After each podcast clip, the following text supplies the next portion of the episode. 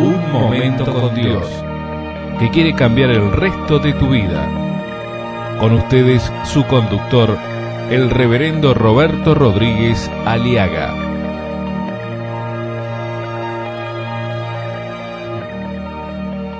David hizo lo que sabía hacer.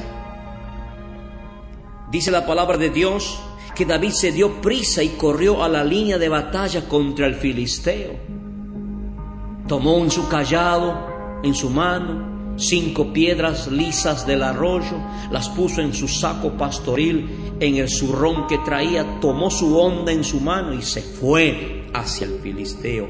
David se dio prisa, tomó su callado, su vara, tomó su cañón, su onda, y puso cinco misiles, cinco piedras lisas del arroyo, rocas o piedras achatadas, filudas, filosas, puntas de lanza, rocas labradas por la mano de Dios a través del elemento agua y no por la mano del hombre.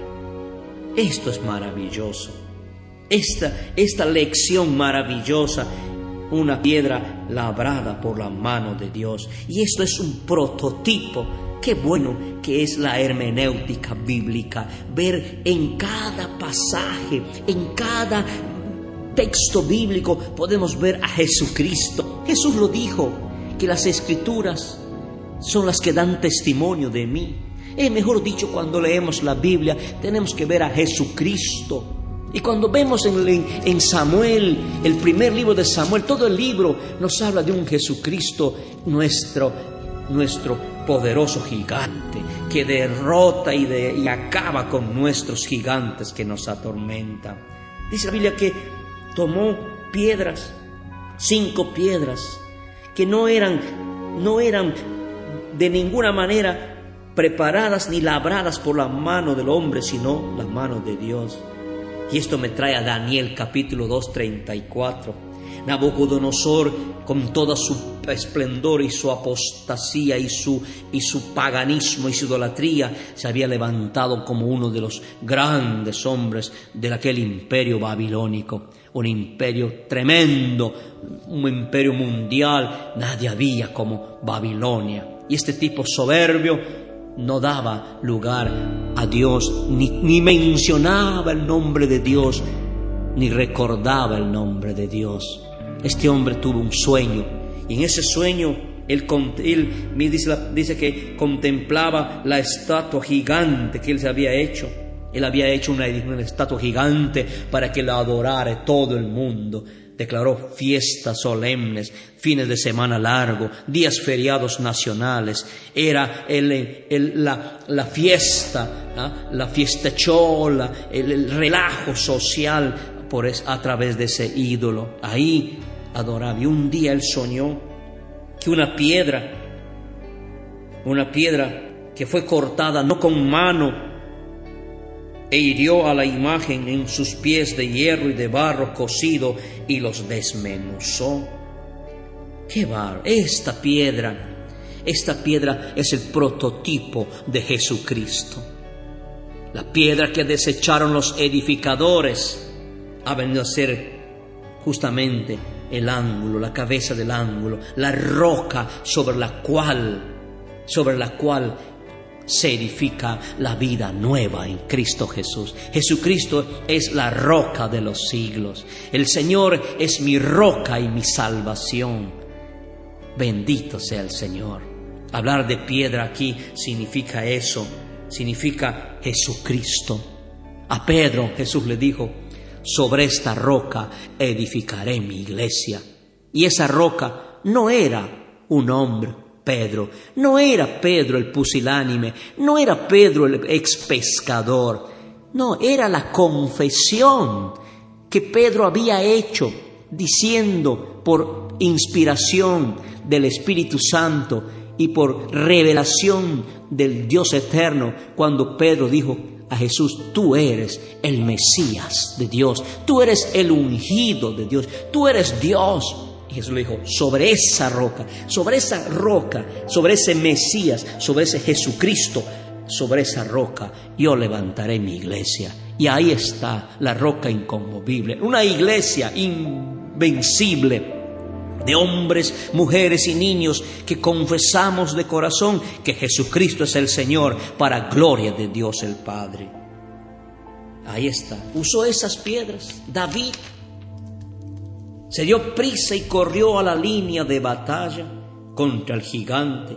Y metiendo David su mano en la bolsa, tomó allí una piedra y la tiró con la honda e hirió al filisteo en la frente, y la piedra quedó clavada en la frente y cayó sobre su rostro en tierra. Así, adverbio de manera, así venció David al filisteo con honda y piedra, e hirió al filisteo y lo mató sin tener David espada en su mano.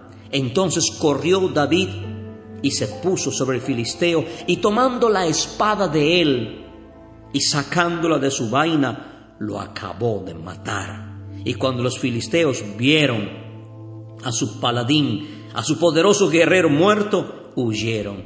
David es la esperanza aquí para Israel.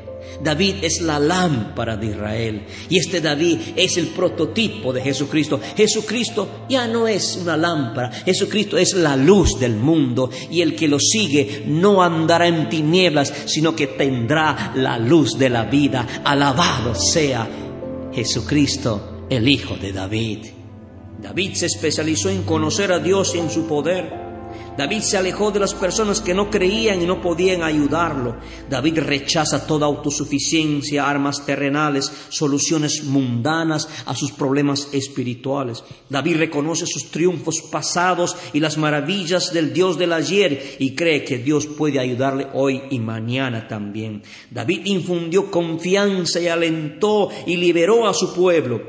David hizo lo que sabía hacer y se enfrentó al gigante cuerpo a cuerpo, manteniendo distancia y sabe que primero hay que derribar al gigante y luego hacerle leña. David utiliza lo que sabe, David utiliza lo que tiene y que sabe usarlo debidamente. David está convencido de que Dios luchará por él y Dios usará lo que tiene a mano. Una onda y cinco piedras del arroyo. ¿Y qué es esto? Debemos usar lo que Dios nos dio a la mano. ¿Qué es esto? Es la pregunta que hacemos nosotros frente a los problemas. ¿Y qué soy yo? Si la enfermedad ya no ya me dominó. ¿Y quién soy yo para poder vencer al alcoholismo? ¿Y quién soy yo para vencer al pecado de la drogadicción, de la prostitución, de la inmundicia? ¿Y quién soy yo para poder triunfar en la vida? ¿Y quién soy yo para ser ingeniero? ¿Y quién soy yo para ir a la universidad si nunca esto ni nunca aquello? Son preguntas de los derrotados, pero de los que creemos en Dios, de los que actuamos en el poder de Dios, siempre estamos diciendo, Señor, ¿qué puedo hacer con lo que tengo?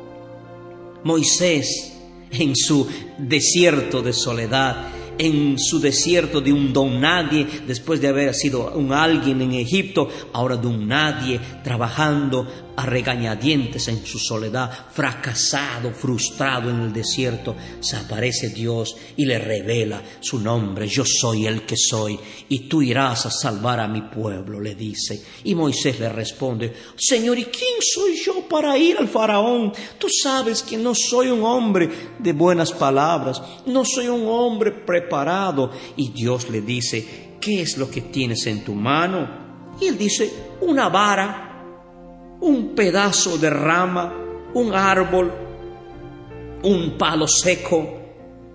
Entonces dice, tomarás en tu mano esta vara con la cual harás señales.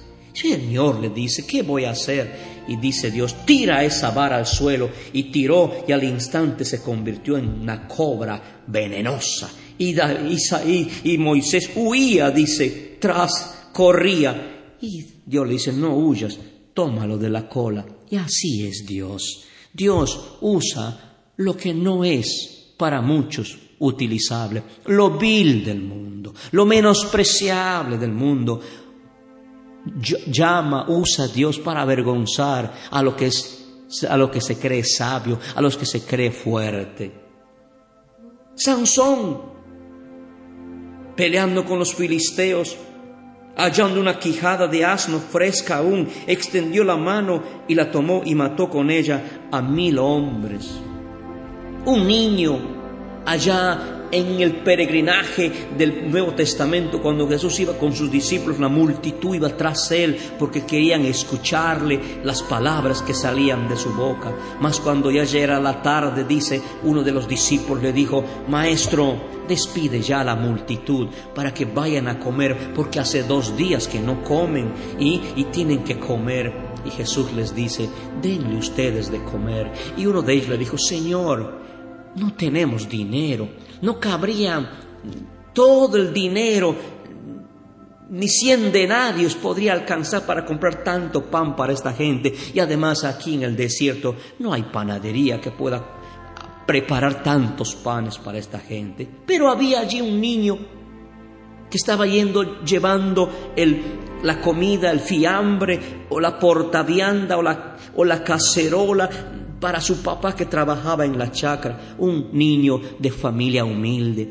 Los niños noveleros, los niños siempre están dispuestos a ser usados por su, por su sinceridad, por su sencillez. Se quedó allí y uno de los discípulos dice, hijo, ¿qué tienes ahí? Dice, tengo cinco panes y dos peces, cinco panes de cebada, la comida de los pobres, del afrecho del trigo, y dos peces pequeñitos mojarrita, si usted quiere llamarlo, chauchita, si usted quiere llamarlo, en la mano del niño. Y dice, pues préstame. Dice, está bien, llévalo. El maestro lo necesita y llevan a las manos de Jesús. Y dice, maestro, aquí tenemos cinco panes y dos peces. ¿Y qué es esto? ¿Y qué es esto? Esto es lo que Dios quiere, esto es lo que Dios necesita, simplemente el paso de fe, el pasito pequeño. No necesitas una grande fe, simplemente necesitas tener tu fe en la persona correcta, en el tiempo correcto, en la palabra correcta, que es Jesucristo y su Evangelio, para que surjan milagros en tu vida. Y le dio, y dice que con esos cinco panes y dos peces, eh, Dios hizo un milagro y dio a comer a más de cinco mil personas. Comieron se saciaron y sobró doce canastas para que los discípulos vayan comiendo para el viaje y cargando cada uno su propia experiencia milagrosa en el nombre de Jesús. ¿Qué es esto? ¿Qué es esto? David solo tenía una onda, cinco piedras, un palo en la mano y su bolso donde guardar sus cinco piedras lisas. ¿Qué es esto? Esto es lo que Dios quiere. Que tú le traigas, que tú le des a Dios lo que sabes y lo que puedes. Dios utiliza lo que uno sabe hacer. Tú tienes muchas cosas que puedes hacer. Mi amigo, tu incapacidad física no te inutiliza para pensar, no te imposibilita para triunfar en la vida. Nunca digas que nada puedes y nada tienes.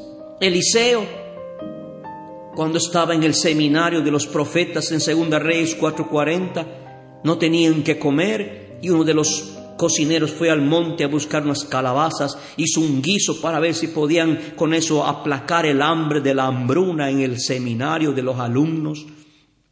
Cuando empezaron a servir y a comer, hay muerte en esa olla, gritaron, no lo podemos comer. Entonces, ¿qué hizo el profeta Eliseo? Dijo, tráiganme harina. ¿Qué es esto? ¿Harina? ¿Para qué?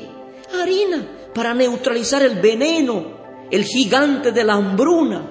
Y la expresión la olla y dijo, da de comer a la gente. Y no hubo más mal en la olla. Hay pequeñas cosas. Las grandes cosas comienzan de las pequeñas cosas.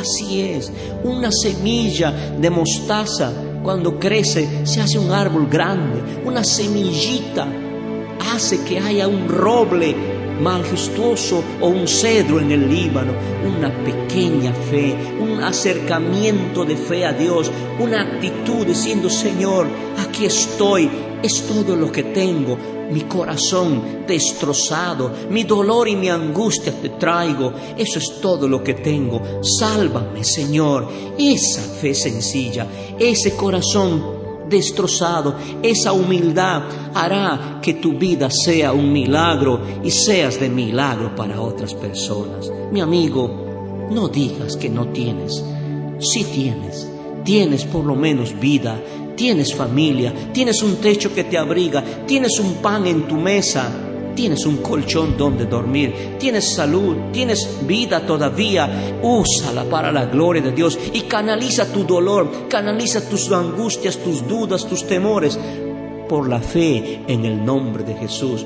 Porque esta es la fe que honra a Dios y Dios honrará tu fe. Dile, Señor, vengo a ti y creo en ti como mi Salvador mi Señor y mi libertador, y pongo y deposito en ti mi fe, mi confianza. Sálvame y haz de mí una nueva criatura y dame victoria contra mis gigantes desde ahora y para siempre. Amén y amén.